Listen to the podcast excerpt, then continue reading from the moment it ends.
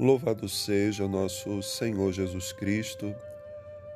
Irmãos e irmãs, hoje sábado da 28ª semana do tempo comum. Jesus no evangelho de hoje pede a cada um de nós uma confissão pública da nossa fé.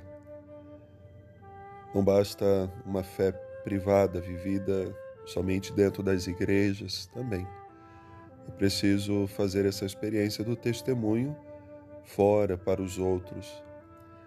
E aí, aquilo que a palavra de Deus nos ensina, que uma fé sem obras é uma fé morta. Então, é esse testemunho também que o Senhor pede de nós.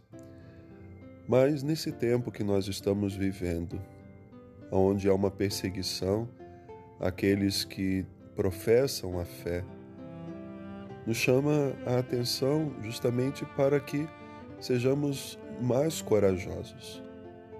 A perseguição aos cristãos não tem acontecido longe de nós.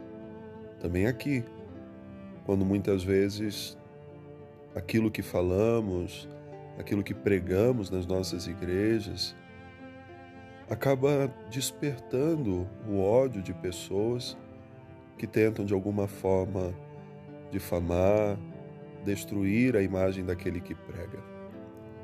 Hoje, um cristão, um padre, um bispo, um papa, quando fala alguma coisa, cheio de coerência com aquilo que é próprio da pregação da palavra, da doutrina, do ensinamento da igreja, às vezes é perseguido ou são perseguidos justamente porque falam aquilo que precisam falar como se não pudéssemos, como se fôssemos proibidos de falar a verdade, como se fôssemos proibidos de pregar aquilo que é próprio do reino.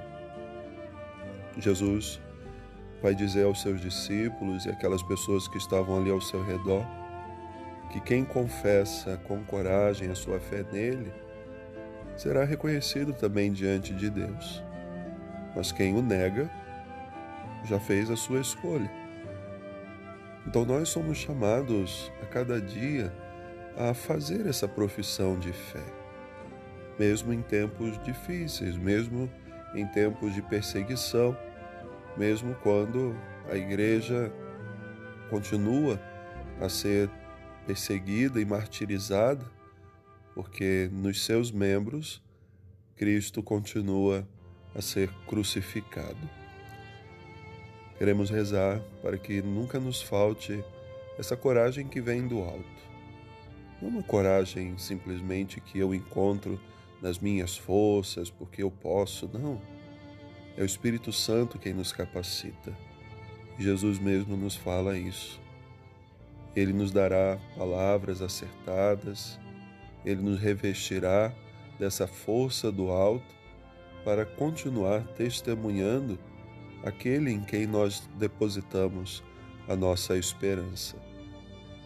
É o Espírito Santo que estará conosco quando formos apresentados aos tribunais, seja nessa vida, seja também o tribunal eterno.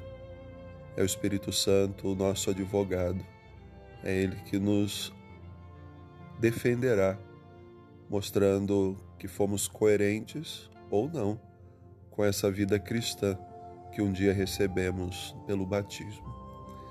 Então, cada um de nós cristãos somos chamados a cada dia a renovar a fé, a renovar a esperança também, nesse Deus que pede a nós coragem, coragem de testemunhar, mesmo no mundo que vive sem Deus.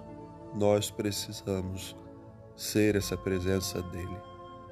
Que a Virgem Maria nos ajude a levar Jesus a esse mundo que às vezes rejeita tanto o seu filho, para que, construindo um novo tempo, uma sociedade do amor, da fraternidade, nós sejamos esses canais que o Senhor espera de cada um de nós. Um bom final de semana Deus abençoe.